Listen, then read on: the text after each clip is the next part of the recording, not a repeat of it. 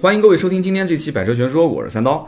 那么在最近一段时间呢，大家如果关注我们的工作室，应该知道啊，工作室最近有几个比较突出的现象。第一个呢，就是我们的视频现在发的越来越多了啊。北京车展的很多小视频，很多人都看到了。如果大家还没有看到的话呢，可以上新浪微博啊，搜“百车全说”，我们在微博上会发，然后同时加盾牌的微信啊，盾牌的微信里面也有。那么同时在我们的订阅号啊，也是搜“百车全说”或者搜 “B 五四五八五九”，那你也可以看到。那么这次呢，我发了一个小视频，我发现点击量非常高，很多人都很喜欢。就是零基础四分钟让你学会如何看一辆二手车的车况。当时呢拍这个视频时间非常的短，短到什么程度呢？我们从拿摄像机下楼到最后拍好上楼，前后大概也就没超过二十多分钟，没超过三十分钟。然后呢，结果剪辑的速度也很快，我配音的速度也很快，就基本上从头到尾也就一个下午，大概一个多小时、两个小时的样子就完成了这样的一部短片。那么一发到秒拍，秒拍的汽车工作室的这个应该叫汽车频道的编辑，当时就。呃，很开心，当时就跟我们联系，然后同时我们最近的这些小视频在秒拍平台也是上了热搜，然后同时有一天我们还是排排了第一名吧，好像是，就是你只要点北京车展，然后最顶页的那个置顶的那个图就是我们那个视频就是我们。所以呢，这个秒拍还是很给力的。那么在微博上也是，昨天微博的汽车编辑也找到我们说，哎，你们是什么样的一个工作室？大概能不能跟我们介绍一下？我发现你们这个原创内容很多，那么希望多多努力啊！将来我们也会支持你们做成一个做成一个千万级阅读量的一个微博账号。所以说的我们也很兴奋。那有人讲说三刀，那你现在天天去搞视频，你音频不做了吗？音频是肯定要做的。然后我刚刚所以讲了嘛，我说四月份这一个月。大家看到我们有很多的一些变化，其实除了我们讲就视频变得多了以外，大家也发现广告也多了，对吧？很多人也在骂我说三刀怎么回事？你变了，你怎么这么多广告？你怎么回事？你广告做也就做，怎么做的那么生硬，对吧？然后有一期节目还像卖 卖什么样的，跟那个听友两个人在对话。平心而论啊，其实广告我也不知道该怎么做，但是因为平台大家知道流量变大了，喜马拉雅其实也蛮帮助我的。那现在有一些商业的变化，我之前去年也打过招呼了。也加了推广两个字，那我扪心自问，只要不加推广的，我绝对是一毛钱没收。然后，当然你要知道，我加推广两个字，其实不仅仅是给你们能看到，很多的一些竞争对手，很多的一些同行也会看，很多一些平台也会看，这个对我不一定是一件好事，但是我还是非常非常坚定的，我要加推广两个字。那加推广两个字，其实说白了，你们不就知道了吗？三刀，你今年一年到底接了多少广告？你接了多少广告？到底赚了多少钱？对不对？大家算一下就知道了。但是我仍然坚持还是要加推广两个字。我认定我的自媒体的内容是不可以被这些就是其他的一些商业的东西所所所侵蚀的。所以大家看到了，只要节目里面有没有推广的东西，你实在不喜欢看推广，你就听我没有推广的这些内容。那今天这期节目开始，我们的汽车的。说车啊，三刀本身就是一个说车人，大家得讲了，你不要忘了初衷，你一开始是怎么起来的？大家都喜欢听你说什么东西，那就喜欢听说车，对不对？好，说车，我现在视频大家看到没有？我说车的这个版本，这个不算我，我不知道算不算一个流派啊？我走的这个路线，很多人没走过，而且我本身所心底里面就不想让我自己本人出镜。那有人讲三刀，你一出镜就掉粉，对吧？你形象不好。我说实话，我对我个人形象还不算太。我还不算太太没自信吧，虽然谈不上有什么对吧，权志龙啊，或者是都教授那么帅，对吧？但起码这个越长越有男人味儿，对吧？人男人有三宝，对吧？大毛腿、胸毛，什么大冰脚，反正这个，所以大家看到我有个大冰脚，是吧？所以我不是说担心出来以后真的大家觉得啊，这个人怎么长这么丑，对吧？有人讲说某某测评人长得很丑的呢，你不要对他有人身攻击啊！就大家都很努力的在做这些事情，但是我个人觉得说，人站在车子前面去说话这一件事情，是我个人不太，我不太不太喜欢。所以呢，我现在用的风格就是快剪。什么叫快剪？就是镜头感非常快，然后我用我的语速，大家知道我的语速也很快，所以这些东西你别人是模仿不了的。所以我有我自己的一些想法，大家多多关注啊，我们的微博、微信啊。所以这就是讲的是视频。那我们现在推的这个视频为什么那么多人看呢？其中一个小视频叫做“零基础”，就是你什么车都不懂啊，零基础四分钟教你看会啊一辆车的二手车车况。那这个视频在新浪微博上应该已经有十万人、十多万人看了。那么在这个在这个秒拍上面好像也有四五千个赞了吧？好像，所以呢，大家好像对这个都很感兴趣，所以也是啊触到了我的这个心里面的一个痛点。今后我会经常给大家去发一些啊这些比较实用的一些小视频，大家多看啊。那么音频的节目呢，我们现在在尝试很多种方式。那今天从这一期开始，大家会发现，哎，三刀开始出去试驾了。对我好久好久都没说车了，很多人都说真的，我很感谢这些听友能这么长时间不说车，大家还在听我的节目啊。我在北京也见了两批听友，大家也是一直在跟我说，我看他们讲的比较含蓄，但大概大概的意思也是，其实还是想听你说车。有人讲叫你不要忘了初衷啊，你以前是怎么开始做百车全说的？为什么叫百车全说？那说车其实我是有先天条件的，首先我自己有二手车行，对吧？那么其次，我还有一个新车的二网，大家都知道，其实现在 N 多的听友在咨询买百车业务，也不仅仅是我，其实主营是奔驰、宝马、奥迪这些车。那大家也问的都不是这些车，很多都问的是五五六万的、八八九万的、十来万的车，也有更贵的几百万的车。那这些东西都需要三刀去学，对吧？然后我身边都 N 多的 4S 店的老总啊，4S 店的销售总监啊，二手车行的老板，所以我有大量的资源，我没有动用起来。那从今天开始，这一次。啊，我拍了一些照片，我说我现在开始试车了，哇，很多的一些 4S 店的老总，还有我身边的好朋友都说，来来来来来，到我这里来试，到我这里来试，对吧？昨天晚上跟东本的总经理在吃饭，东本总经理讲说，啊，你要试车啊？哎，等我这次车展结束了，你过来拿钥匙，你把那个思域开回去，给你开几天。然后我这次去试宝骏，对吧？我试了宝骏五六零，宝骏七三零。去之前，宝骏的总经理讲说，你能不能说说好话？我说对不起，我说这东西。自媒体嘛，他说行了行了，我知道了，我懂了，你爱怎么说怎么说了，无所谓，就是因为自媒体嘛，对吧？所以我没答应你，对吧？我只要不加推广两个字，那我一定是看什么说什么，对吧？有什么好有什么不好，我会讲我自己的感受，好与不好，老百姓现在听友都是耳朵非常尖，一听就知道了，是不是？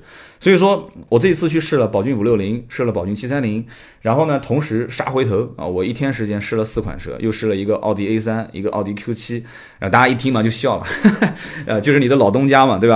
对，是我老东家，对吧？到了我的老东家，我从中午的十二点到奥迪蹭蹭了一顿中饭，然后在那边我处理了一点公务，我借了一下他们的办公室啊，就上了个网，处理一点事情，然后下午开始就试。一共试了两款车，一个是奥迪的 A 三，一个是奥迪的新款的 Q 七。那么今天这期节目呢，我跟大家聊两款车。那有人讲说，哎，你为什么聊聊两款？你不能只聊一款车吗？不行啊！以后的节目里面，我肯定一期节目至少要不就是横向对比，要不就至少聊两款不同品牌的车啊。我自有我的想法。那么聊两款车的话呢，这个今天我们聊的是宝骏五六零和奥迪 A 三。我简短的跟大家聊一聊我的一个驾驶感受。我觉得其实没有太多废话可以讲，因为在网上有 N 多的一些测评人在在去测这些车，大家都可以综合的看嘛。但是我要其中提一点，我去测之前啊，奥迪 A3 的视频我就不用说了。这车从上市之前，我就是中国第一批去参加，因为 A3 刚上市的时候，我正好在奥迪 4S 店，我是第一批去参加培训的员工。那么这个车网上视频我也看过，很多人评测，包括像陈真啊、三十八啊这些人对奥迪 A3 的评价都非常好。那么宝骏五六零呢，其实也有 N 多人做评测。我说句不好听的啊，这个也不是不好听，说个让大家笑话的话。宝骏五六零这个车去之前，我几乎把网上所有的测评都看了一遍。然后呢，我去了以后发现，其中有一个感受跟一个非常有名的测评人的感受，就直观感受完全不一样。如果大家看过宝骏五六零的这个测评，我可以我要说出这句话，大家应该也有共识。他当时在解说里面说的那个点，那个点。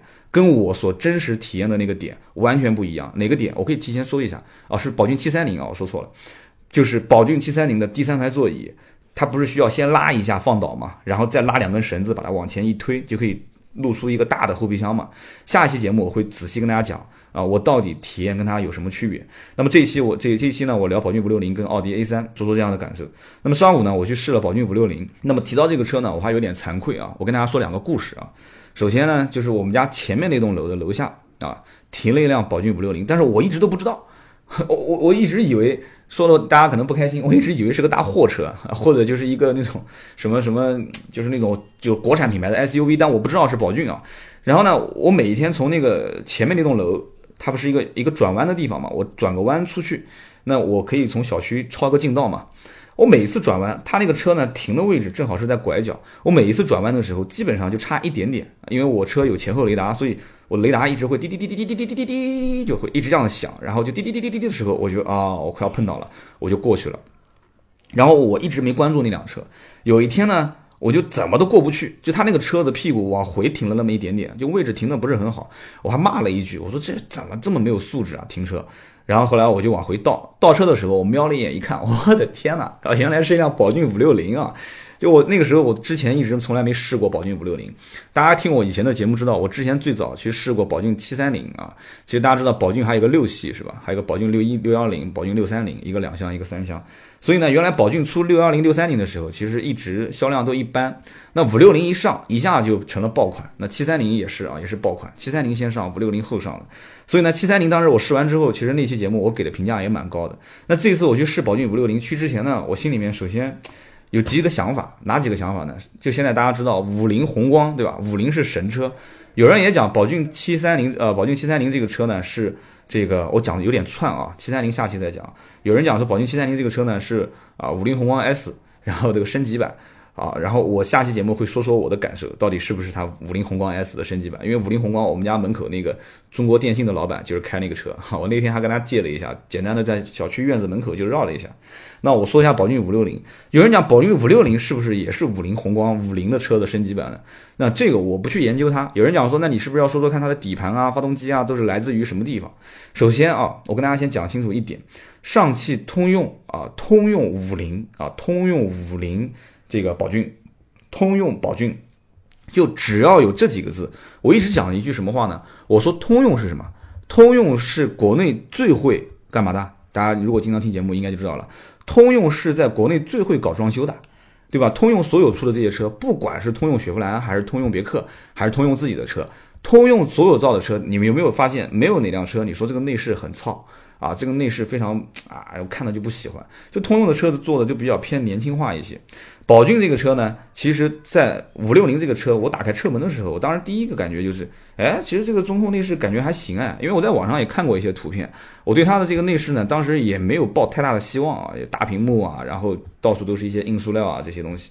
那我当时心想说，有人说这个车呢，反正也就是七八万块钱，对吧？这车现在也就是七万多八万多，最贵的也不到九万。那我说实话，每一个人，当你真的把钱花到这个价格的时候，你会认为说，哎呀，这个车不过也就八万多嘛？你肯定不会这么想的。只有那些可能花二三十万去买车的人，甚至花一百多万买车的人，他会觉得说，哎呀，八万块钱的车子也就是八万块钱的车。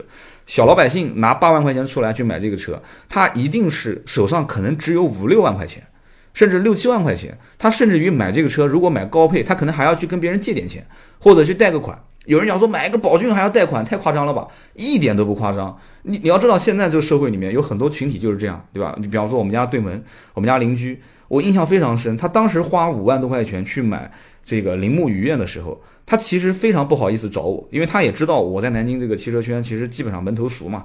他也知道这个车找我可能也便宜不了多少钱，但是他还是最后就反正发了一根香烟给我，也就反正就哎啊兄弟，我最近准备买车，哎，我说你要买什么车啊？他说：“哎呀，反正也不怕你笑话。我这买车有什么好笑话的？哦，你你看五六万块钱有什么车好推荐的？就是他打心底里面，他觉得就是说，哎呀，我买个五六万块钱的车，我都不好意思说出口。这有什么不好意思说出口的呢？本身就是有的人买车就是为了代步嘛。所以五六万块钱的车，当时你想想看，能买什么车？五六万块钱就是合资品牌，都 Polo 想都不用想，对不对？什么就不要说 Polo 了，斯柯达的精锐你都不用想。然后呢，他看了一圈。”它自主品牌那是好几年前了，三四年前，自主品牌那个时候也不争气，对吧？有一些自主品牌呢，车子做的也蛮大的啊，像比方说吉利啊、长安啊，啊长安其实那时候看的人还很少，吉利啊、比亚迪啊、奇瑞啊，他反正一提到自主品牌，哦，我不要不要不要，我不要自主品牌。好，他不要自主品牌，那就看合资，合资看了一圈都不合适，最后买了一个雨燕啊，我帮他找了关系，最后帮他便宜了大概不到一千块钱，但送了一些东西啊，什么贴膜、脚垫这个乱七八糟的东西。所以说，以前的人买车是这样的一个心态。那你回过头来再看现在，如果这个哥们儿现在再有五六万块钱的话，那对不起，那他看合资品牌看了一圈之后，他会发现，我其实拿这么多钱，我到自主品牌里面去转一圈，那个车是真的，我真的，我我觉我觉得真的，大家不要去骂自主品牌的车有多差，说没有什么核心的技术，没有什么呃什么这个对吧？自主研发的东西。有啊，只不过现在有些东西拿不出手，有些东西可能也不过是在模仿抄袭，但是在自己的生产线上去造，那这个你得给他一个过程啊。就美国原来也是一个山寨大国啊，对吧？日本原来很多车也是山寨的嘛。以后我出两期节目就说说日本和美国是怎么山寨其他国家的车型的，都都有全部都有有史有史料可查的，对不对？比方最简单就三菱嘛，三菱的车为什么三菱的四轮驱动做的那么好？很简单嘛，就以前吉普嘛，他帮吉普当时打越南战争的时候，他越战不就是吉普后来把生产线放在日本，然后日本三菱公司接了这个单子，帮他去造吉普嘛，对吧？那个时候叫威利斯嘛，所以说三菱就把这个技术自己给消化了，消化完之后自己出三菱的这个四轮驱动，所以这些东西都要有个过程，都要有个过程，大家要给他一个时间，慢慢慢慢的去进化。那。五五六零这个车子呢，我拍了几个视频，但我的视频还是以搞笑为主啊。这个东西大家如果说不专业，你就说不专业都无所谓啊，就尽量喷。这个车我最大的感受就是什么？首先就是大，然后呢，这个车大到什么程度啊？有的人用，有的人量那个后排都是用什么一拳三指、两拳两指啊，都是用这个。我跟你这么讲，我这一次测评的这个视频，我用的衡量它的方式就是距离到底大小。我不是用一拳两指、两拳三指，我直接用脚量啊，一脚、两脚、三脚，因为它轴距太长了。它轴距太长了，它在同级别当中轴距应该讲算是最高的啊。有人讲说八万多块钱的车跟谁比？八万多块钱的车比的多了。有人讲哈弗 H 六，其实哈弗 H 六的入门款跟它其实比起来可比性不大，因为配置比较低嘛。那你像同级别的瑞风 S 五，对吧？大迈 X 五、绅宝的 X 六，这些都是八万来块钱的车，有的二点零的。你像瑞风 S 五啊，包括绅宝 X 六五都是二点零的。你像大迈 X 五，之前我也聊过，是一点五 L 的。那如果说有人讲说，那我预算高一点的，预算高一点上一点五 T 啊，对吧？一点五 T。我曾经说过哈弗 H 六的 1.5T，我说那个车 1.5T 我开得很不舒服，特别是起步的时候。那宝骏五六零这个车呢是 1.8L，就是从排量上来来讲啊，其实我个人比较推荐这种大一点的 SUV，就是这种虽然说它可能定位还不是定位说什么大型的 SUV，它定位应该还是属于应该叫什么叫紧凑型 SUV，但是这个车确实是大。我站到它面前的时候，我觉得说这车怎么这么大？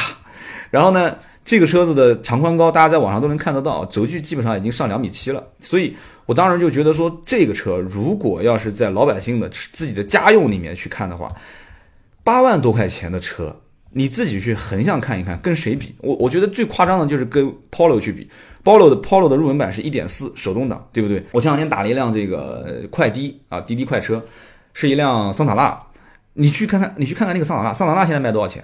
包括捷达，你去看看卖多少钱？你再反过头来看一看五菱，然后呢，我回过头来去问了这个五菱的销售员，我说这个宝骏五六零这个车，它的竞争对手就是直接竞品是谁啊？你知道这哥们儿跟我怎么讲啊？哦，我感觉没什么直接竞品。他跟我讲没有什么直接竞品。我说不对啊，我说现在国内自主品牌六七万啊七八万八九万块钱的车子很多啊。他说对啊，他说有很多啊。他说：“隔壁不就是哈佛跟长安嘛？因为 4S 店的旁边，他们 旁边 4S 店就是哈佛跟那个长安的 4S 店。”他说：“我我发现没有什么重叠性，就是他们喜欢那个车的人不会过来看看我们的，他过来看我们的基本上不会去买他们的车，因为五六零这个车确实配置高啊，这个是大家一看就能看得到的。八万九千八这个价格，基本上什么配置都有了。我今天试的那辆就是八万九千八的，基本上什么。”正真皮方向盘、多功能方向盘、定速巡航、前后雷达、倒车影像、GPS 导航，对吧？基本上该有的都有了。但是呢，这个车子怎么说？你真正要想掏钱的那一刻，你可能还是会对这个码头的标有一些疑惑啊。你的疑惑点我也很清楚。就是说，很多人会这么想啊，包括我当时进到这个 4S 店的时候，我也会这么想：这个宝骏到底是什么一个品牌？其实我对宝骏的定位啊，还是有点模糊。大家可以想一想，哈佛现在其实非常非常的精确的定位，就是我就做啊，哈佛就是 SUV，SUV 就是哈佛，哈佛就是越野，越野就是哈佛。他走的就是想成为一个，他想走高端嘛，他就想走一个像类似于路虎的这个路线啊。但是我觉得他其实能走到吉普这个路线就已经非常不错了啊。那宝骏到底是怎么样一个定位？宝骏在我看来的话，虽然说它出了一个爆款的七三零啊，出了一个爆款的五六零，但是这个车说到底了，就这个品牌本身，它是属于像哈佛一样是专业做 SUV 呢，还是说只不过因为它有通用的背景，把通用的技术直接在这个品牌里面用它的低廉的价格，然后用它的非常丰富的配置来赢取消费者，然后这个车就保证它但求无过，不求有功。你看它的整个外形设计，这个车当时我们在静态摆放那边去拍一些近景的时候，我左右前后的看，我说实话，这个车的外形，你说它丑吧，它也不丑。但你说它好看吧？那个大灯其实说实话两眼也挺无神的，那个前脸也是肥肥的前脸，而且我比较不太喜欢这种就是就是比较胖胖的，然后肿肿的。虽然又胖又肿这种车子空间一定是好的，对吧？特别是那种方盒子，这个车如果线线条再稍微的拉的直一点，就基本上成一个方盒子了。大家知道方盒子的车最典型的是什么？就是酷熊嘛，对吧？所以这个车很明显，它的每一个设计都很讨巧。讨巧讨给谁？就是讨给消费者。包括大家也知道，这个车一开始刚上的时候，它中高配就是中低配两个车型，很明显就是四条马牌轮胎。你说四条马牌轮胎是给谁看的？为什么要强调四条马牌轮胎？它非常的聪明，你知道吧？这个车就通用特别会营销。马牌的轮胎首先本身就很静音，就马牌轮胎非常静音。我下个月会有两期节目是推广，提前跟大家先先做一个声明啊。这两期节目是做米其林，米其林轮胎走的就是全能性，就它基本上什么功能都比较平均。像马牌啊，包括像贝耐利啊这些轮胎就走的比较极端，它在某一个性能方面就比较突出。马牌就是静音，这个车我曾经在有一次的五六零的测评的那个视频里面看过，有人讲说这车噪音很大啊，噪音控制不好，然后这个车子内饰也是很粗糙。但是这个时候，我还特意因为噪音的事情，我还厚颜厚颜无耻的跟那个销售员讲，因为我在他们的院子门口已经试了好多圈了嘛。我说，呃，你看这样好不好？我再耽误你一点时间，那个时候也快十二点了。我说能不能这个，我再把这个车开上这个绕城公路再开一下？因为江陵的这个绕城公路旁边其实不是绕城，是一个高速，叫临杭高速，南京到杭州的。然后他看了有点勉强，但是我看到我非常渴望的眼神，他说。嗯，那好吧，好吧，试一下吧。结果一上临杭高速，结果完蛋了啊！本来是第一个出口可以下的，结果那个出口给封死掉了，结果搞得很郁闷。前后跑了大概也有个十几二十公里吧，绕了一大圈，从临杭绕回来。那么在整个的高速公路上面开的过程当中啊，我基本上一上来叭叭叭几个档位一换啊，换到五档就直接是一百二十码。我说这个车，我就问车上的人，包括摄像师啊，包括后面的销售，我说这个车平时客户说这个车噪音很大吗？他说没有啊。这车噪音还挺好的，对啊，我说这车我平心而论，我没感觉这个车噪音有有多大。首先啊，因为我开过哈佛的 H 六，H 六的 1.5T 的发动机，当时我就明显能感觉到，就是你起步一挂档，1.5T 它有个涡轮迟滞的过程，涡轮迟滞然后爆发啊的过程。像这种1.8的自然吸气发动机，上来一挂档，离合器行程也比较短，就轻轻的一点，这车子就走了。反正我开的过程中，说实话，我熄了一次火，但是我那次熄火是在跟旁边摄像师说话。其他的每一次抬脚给离合，然后抬刹车给油的过程当中，那我反正很久很久我没有开过自手动挡的车了啊。我这次上手开手动挡，我觉得还挺舒服的啊。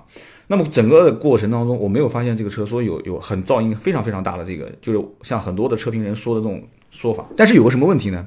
就是当他每一次过颠簸坎的时候，就每一次过那个，比方说呃，就是很很深的一个坎的时候，因为我开试驾车的时候喜欢去压那个窨井盖。然后有的时候那个窨井盖的那个坑比较深，过去的时候哐啷哐啷，哎，我当时我就问这个销售，我说这个车是不是底盘蹭过或者撞过？他说我不是很清楚，我看那个车五千多公里了，就每一次过这个地方都哐啷哐啷。然后我我我还特意停下来，我看看后备箱里面是不是有什么东西，有没有什么工具啊没放好之类的，都不是。所以我不知道是它底盘到底出了什么问题。所以大家要去试宝骏五六零的时候，一定要去找一些颠簸路面去看一看。就是这个底盘是不是我试的这一辆车有问题，还是大家开的这个车都觉得啊，宝骏五六零的底盘比较松散啊，过颠簸坎的时候车子哗啷哗啷就就这种感觉，真的很明显。所以呢，这就是我当时试的最明显的感受。那挡挡杆的这个吸入感，各方面开的都没什么太大问题，开的过程当中方向盘也比较轻。那。这个车子因为有什么定速巡航，而且很奇怪，这车子因为本身是手动挡，手动挡加一键式启动的车，我已经是非常少见了。但这个车是个一键式启动加手动挡，然后整个中控的这个大屏呢，用起来呢，呃，你说。用的顺手吧，也还好，因为它功能本身就不多，它不像很多的一些就中高档车的这个中控大屏幕啊，里面有很多功能要一个一个的看，它功能也不多，就是比方说 SD 卡、USB 啊，让你去听歌，然后呢，包括连接蓝牙啊，然后手机可以投射啊，手机投射的视频网上都有，我就不去测了。手机投射有个麻烦的事情就是一定要接这个 HDMI 的线，那你只要一接 HDMI 的线的话，大家知道，你手机整个屏幕上面所有的内容你都会显示在上面。那我再说个不好听的，那车上如果坐了五个人，对吧？万一要是有一个不该出现的短信啊，比方说这个啊，这个就像上次有看了一篇文章，说一个小姑娘对吧，就不正当关系嘛，对吧？他说我又要吃栗子，我还要吃你啊！你发个短信，啪一显示，你完蛋了，全车人都看到了 啊！旁边坐了一个应该坐着的人啊，发现了你一个不应该发现的短信，那你就完蛋了。所以这个手机投射，首先连接方式不是很方便，其次呢，我感觉也没多少人，除非你一个人开。啊，你要如果人很多在车子里面，我相信啊，现在的手机没几个人敢说把所有的屏幕都投射在手这个这个叫什么车上，而且还有它的声音是因为 HDMI 不仅投图片、投图像，而且它可以投声音嘛。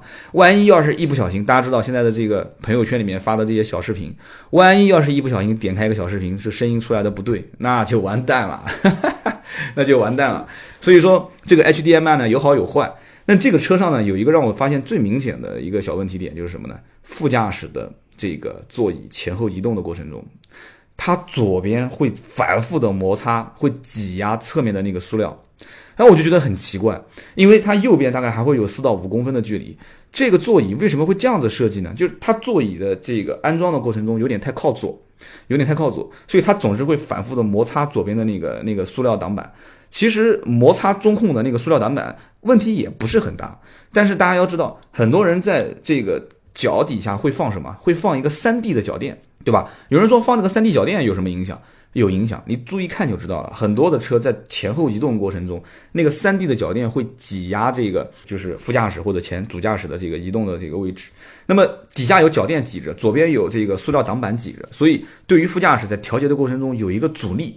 哎，当时我在调副驾驶的时候，我还在说，我说这个副驾驶调节怎么这么怎么这么硬啊？然后后来我发现左边的那个位置被被蹭到了，就是那个左手边的那个那个叫座椅啊。所以我拍视频的时候这一段还特意拍给大家看。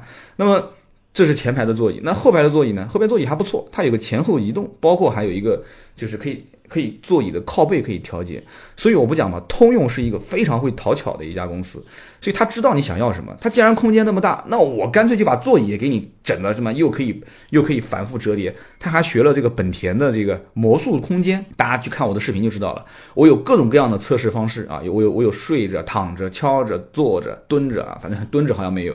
我有各种各样的方式去看它的后排空间，很有意思那个视频啊。然后呢？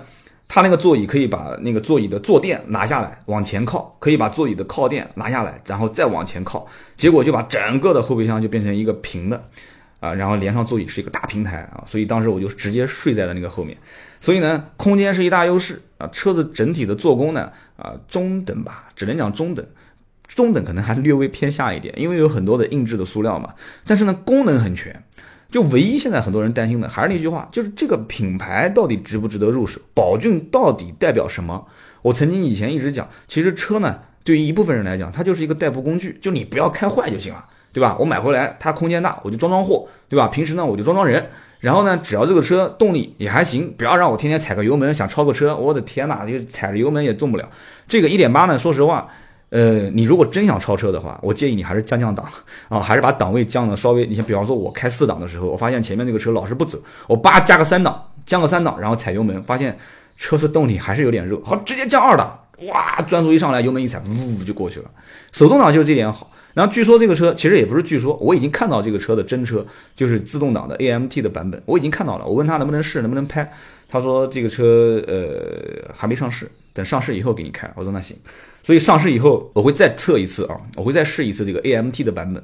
所以呢，大家多多多多给我一些鼓励啊，多多给我的这期节目点个赞、评个论，说说你的想法啊。我们多在节目下方评论，真的，我看很多人听节目都不评论啊，也不点赞了。多多评论，三刀有你的鼓励，我会多去试车啊。宝骏五六零的 AMT 的版本也上了。说实话，我对 AMT 的版本并没有太多的期望。有人讲为什么呢？说哎，自动挡不挺好吗？A M T 我真的很担心，A M T 虽然成本很低啊，讲起来是个自动挡，只能算是凑合的算是一个自动挡，它是一个模拟手动模式的自动挡。大家知道，手动挡在每一次换油的时候需要做什么动作？切离合器是吧？如果切离合器换挡的速度非常快，你基本上会觉得这就是双离合嘛？你会发现，哎，啊，就是切离合器，然后下面一个档位已经开始预备好了啊，叭叭叭叭叭叭叭叭，一档一档切入，二档开始。等待，二档切入，三档三档等待，两个离合器来回切就非常快。包括有一些那个 Multitronic，就像这种就是 CVT 啊，包括这种就是一些就是模拟换挡的，以速度也很快。但是 AMT 就不一样，AMT 最明显就给我像噩梦一样的，就是当时开那个 Smart，就是上一代的 Smart 的 AMT，当时我都快疯了，每一次换挡的时候车都会顿一下。然后每一次换挡的时候，那个车就感觉要断油门，然后又重新补油门的感觉，所以我对宝骏五六零的这个 AMT 其实不是很感冒。但是下次我去试的时候，如果能给我有所改观，那我会跟大家说。如果确实跟我想的一样，我也会实话跟你讲。那所以这就是我去试这次宝骏五六零的一个整体的感受。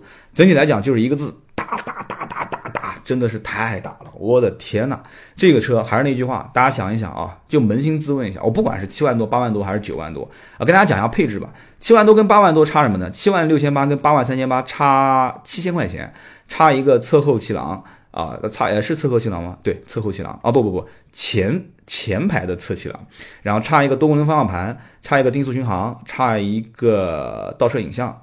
差一个中控台大屏幕，但是有大屏幕没有导航啊，然后插个蓝牙电话，那么再插一个日间行车灯，还有一个后排出风口，所以基本上我个人觉得啊，应该不会有什么人去买这个七万六千八的车，大部分都是买八万三千八，但是到了八万三千八呢？再加六千块钱，又可以多胎压监测，又可以多无钥匙进入、无钥匙启动啊，电动天窗、真皮方向盘，然后包括主驾驶电动调节、GPS 导航，呃，车窗防夹手，这都是小功能了。后视镜加热、后视镜折叠，所以，所以我不讲嘛，通用真的太会营销了，五六千块钱就给你加五六千块钱，你看你愿不愿意？你说要是加个一万多、两万块钱，那估计很多人就不愿意了，它就差五六千块钱，而且南京本地的这个优惠。不是太好啊，基本上没什么优惠，但是在周边城市有些城市是有优惠的啊，那就大家可以自己去寻啊。有的地方像北京这种地方优惠幅度还蛮大的，所以各地的城市优惠又不一样，所以在这个优惠幅度的上下的基础上去对比的话，这几千块钱基本上微不足道啊。很多人可能一下就买顶配，所以也是一样。我问了一下销售，我说这个车什么配置卖得好啊？都说是顶配卖得好。那这就是宝骏五六零啊，跟大家说了一下。那这期节目比较长啊，我说的这个也是有点口干舌燥了。我们再说说这个奥迪 A 三。奥迪 A3 呢？我去试的时候，其实平心而论，这车最早我试的是这个进口版本的。那我上了国产版本的这一辆 A3 呢？呃，大家知道现在其实国产和进口两个配置都在卖。那我当时第一感觉就是，首先这个车已经不是当年的那辆奥迪了啊，就不是就有人讲说，那你这个话怎么说呢？我讲的只是价格，大家也不要多想。就是这辆车现在最便宜的啊，据说手动挡当时。呃，官方报价是十八万多嘛，就据说有些地方就卖到了十六七万、十五六万、十五万多吧。当时我记得好像淘宝也秒秒杀过，十五万多买辆奥迪啊，还是辆奥迪的三厢 A3 啊。为什么我说这个这辆车已经就不是以前那个奥迪了？就是大家在想，就奥迪以前好歹还算是个豪华品牌，对吧？现在其实你要说它不是豪华品牌，很多人也要抽我是吧？老子开的就是奥迪，你他妈说我不是豪华品牌，就是奥迪也算是豪华品牌。但是真的，现在整体价格降的是太离谱了。我讲的这一个版本呢，其实是个手动挡啊，但是大家也别把它当成一个什么很普遍的现象。那除了这一个手动挡以外啊，就是手动挡的这个 A3 以外，但现在好像也不卖了。现在自动挡的低配也要卖到十八万多啊。就除了这一款以外，其他的真的也不贵。为什么说不贵呢？我跟销售聊天啊，因为大家知道我主营就是卖奥迪、宝马、奔驰的，所以这个价格我其实太清楚了。奥迪 A3 的价格真的很便宜啊！就今年整个奥迪体系只能用两个字来形容，就是抛货。我也不知道他为什么那么着急的要把这些货都抛出去，反正就一直在抛抛抛抛抛，就不停的抛。他抛货，你说奥迪像 A4 这种车，你抛一抛我也能理解，但是为什么这种 A3 这个车子也不算太压钱啊？仓库里面你卖你放个十辆也不过才两百多万，对吧？你像你放个 A8 就可能一百多万。所以就 A 三也在抛，所以这个价格根本守不住。那有人讲说奥迪 A 三跟谁打啊？奥迪 A 三跟谁打？打的是谁？有人讲说是打的 V 四零，对吧？有人讲说打的是宝马的一系。但是其实奥迪的 A 三从来说实话没看没正眼看过一眼宝马一系，因为宝马一系本身就没有什么量，对吧？喜欢的特别喜欢，不喜欢的根本就不会开嘛。这个车一系很多人根本就没把它当成一个什么正儿八经的宝马。说实话啊，很多开宝马一系的人是被人鄙视的。但是你如果是宝马一系车主，这个不是我说的啊，这是很多人说的。但是其实我心里面也是这么想的。那有人讲说三刀你拽什么拽啊？你们开宝马个一系你还说的？你听我把话讲完。有人讲说一系很有操控感，但大家其实都知道，宝马三系是宝马的一个经典，对不对？那你买一系，你图什么？有人讲说，你肯定不可能是图空间，一系特别小啊，绝对不可能是图空间。你说图操控，你告诉我一系的操控跟宝马三系的操控谁好？你去开一开宝马三系你就知道了，对吧？我就讲短轴版啊，就以前的那些比较经典的一些版型。那有人讲说那是什么原因？我告诉你就一个原因，就是没钱，就是预算的问题啊！不要找其他的理由，就是预算。没有人会说宝马一系长得好看的。就 N 多的人，你说好不好看，就那么回事，对不对？那个短屁股，那短的不像像什么一样的，像男腰切掉一样的。那你说 A 三好不好看？有人讲说奥迪是你老东家，你肯定说它好看。哎，我还就说它好看，我觉得它，我觉得它好看，它就是好看，对不对？奥迪 A 三，我跟你讲，所有的不管是网上的车评人，包括到现在我看所有的文章，包括视频，没有一个人说 A 三这个车长得丑的，就是说实话，大众的审美还是比较趋于一致的，但是细节方面，个人是不一样。你比方说，我现在对奥迪新款 A 四、新款 S 四的这个前大灯，我是特别特别不喜欢。我觉得这是一个比较失败的一个造型。但是怎么办呢？那这一代、这一个、这一个时代，四到五年的时间，基本上你就得接受这样的一个大灯，对吧？反正至少我肯定不会去买。但是我觉得 A 六啊、A 八啊这些矩阵式大灯，我觉得哎做的还蛮好看的。有一说一，有二说二嘛。那 A 三这个车呢？整体造型，不管是两厢还是三厢，我觉得挺好看的。就我感觉有点像什么，就有点像马自达的这个混动设计。就马自达的这一代的混动理念设计确实很牛逼啊，确实很屌。所以呢，这个颜值可以给它最起码打个九十分吧。但是这个车我开起来，我的感受真的就跟这些测评人不一样。有人讲说你跟谁测评人不一样？我跟谁，反正不管是陈震也好，还是三十八也好，感受真不一样。你看三十八，当时我记得好像是在赛道里面开的，陈震好像也是在赛道里面开的。然后开的过程当中都说都说，哇，说这一代的奥迪 A 三整个的转向的这个指精准性就比之前的 N 多的一些车型都不一样，非常的好。然后底盘的调教非常的扎实。但是你说作为老对于老百姓来讲的话，谁懂这些东西呢？啊，什么叫转向精准呢？什么叫底盘扎实呢？我开起来只有一个感受，就是一点四 T 在这个车上给我开，我不要。为什么呢？有人讲噪音很大。真的是噪音很大，一上车一打火，哒哒哒哒哒哒哒哒哒，对吧？就像我们家自己那车，说实话我也不是很满意啊。但是我就冲它那个标，那你我冲那个标你没办法了吧，对不对？我就觉得这车我可能有十个八个都不满意，但是我觉得就这个标我觉得满意，开出去最起码人家觉得，哎，这小伙子这小伙子这两年混得还不错，我就冲那个标买。那你说奥迪的 A3 那个车，我开出去我觉得它噪音大，真的，这个车我不管是提速，有人讲说提速迟滞。加速迟滞很正常，涡轮增压车型一脚油门，你看，比方说，我当时在试的过程中，我这车也上了高速，然后也在市区开，然后市区就是相对来讲，比方说一个红绿灯大概前后有个四五百米，我看看旁边没有人，很安全，我叭一脚地板油，车子先顿了一下，就像我要打他一一个耳光，他突然没反应过来，然后突然说，哎，你干嘛？你丫干嘛打我？就是这种感觉，一脚油门闷到底，然后车子嗯，呃，就啊。嗯，就中间顿了一下，然后那个噪音非常大。有人讲说你不应该这么开，你就正常的驾驶呗，对吧？好好，正常驾驶啊，我就正常驾驶，给点轻轻，给点油门啊，往前走。哎，然后到了前面，红绿灯，红灯变绿灯，前面没有车，那我带掉油门不可以吗？我可以稍微加点速吧。只要一加速，车子的噪音从外面呼啸而来。有人讲说这叫给你一个驾驶的感受嘛。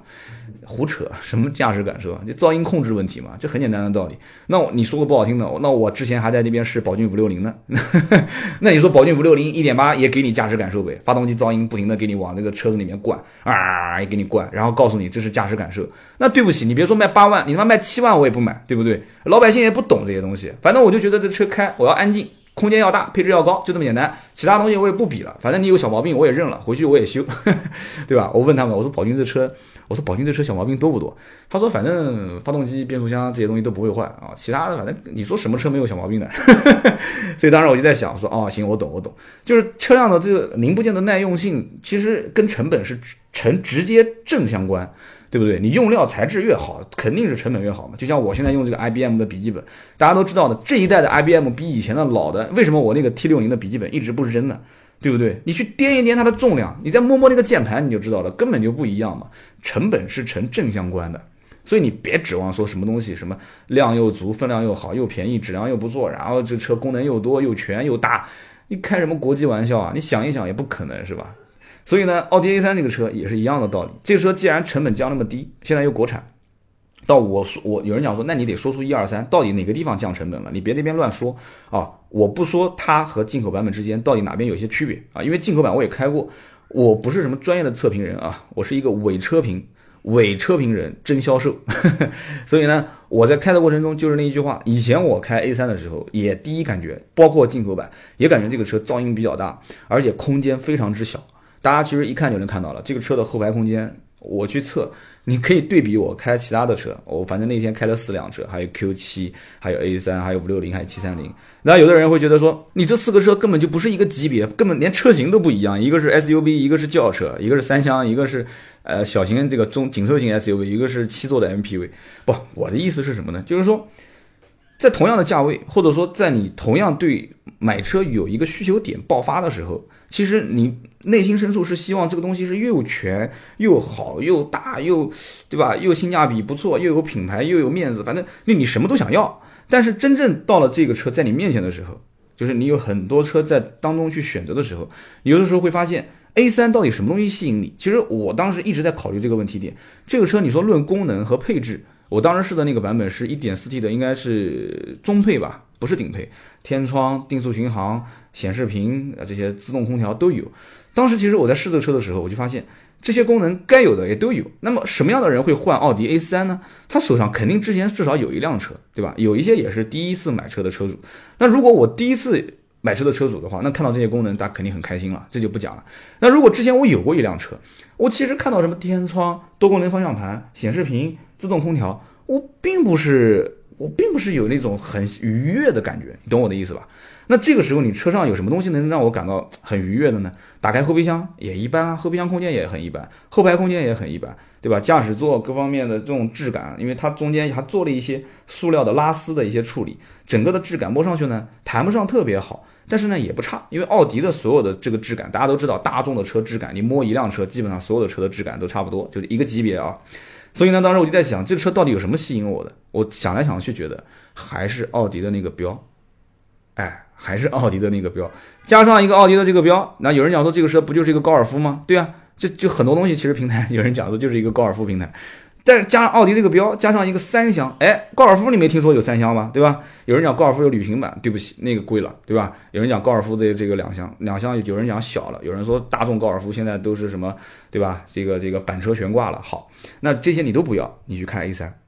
对吧？你去看 A 三，所以 A 三在整个试的过程当中，我觉得跟网上有些测评人讲的还是不一样。什么转向精准了，说这一次是他看过所有的奥迪当中的说调教最合适、最好的。反正我的感觉就是噪音大，但是开起来还蛮舒服的，这实话实讲啊。日常代步基本上动力也够用，但是你要忍受它这个噪音。那么开的过程当中，反正还是那句话，你如果平时小两口开没问题，车上要是经常坐后排，我建议还是不要选这个车了。经常后排要坐人，包括你的储物空间，如果有需求，我建议你是看完它的后备箱再确定你这个储物要求有多少。那么 A3 的保养的费用，其实我觉得应该也不便宜啊。大家有时间我可以跟大家聊一聊这些车的啊，奥迪的一些保养维修的费用。呃，国产了肯定便宜很多，但是根据你像它本身是一点四 T 的发动机嘛，涡轮的发动机基本上保养会略贵一些。大家其实可以参考很多的一些一点四 T 发动机的车嘛，Q3 的一点四 T，A3 的一点四 T。那这次据说 A 四会上一点四 T，还没上。那么之前包括 A 一嘛，也是一点四 T，对吧？所以说可以参考一下这个价格。所以买 A 三之前，我建议大家多多做做功课。那么好，今天这期节目呢，我一共聊了两款车啊，一个是宝骏的五六零啊，一个是奥迪的 A 三。那么不知道大家是什么评价？大家一定一定记得啊，在我的喜马拉雅的评论下方多多点赞，多多支持。然后同时跟大家再说一句啊，四月份。今天是四月的最后一天，四月份我的广告确实多了一些啊，我的推广确实多了一些，而且刚开始做很多的东西都在磨合，背后的一些艰辛跟酸楚啊，这个流着眼泪的故事就不跟你们说了，希望大家多多支持。听完这期节目的人，我希望如果可以的话。在我的这些啊推广的节目点进去啊，听不听那就随你了。帮我评论留言啊，三刀辛苦了，支持三刀啊，为三刀点个赞。就你多多支持我们的节目，也多多支持我们的这些广告推广商。三刀其实做这个呢，是希望长远做下去，不是说做一天两天啊。我至少别的不敢讲，我还算是还算比较拼吧，我觉得。那么好，今天这期节目呢就到这里，我们下期接着聊。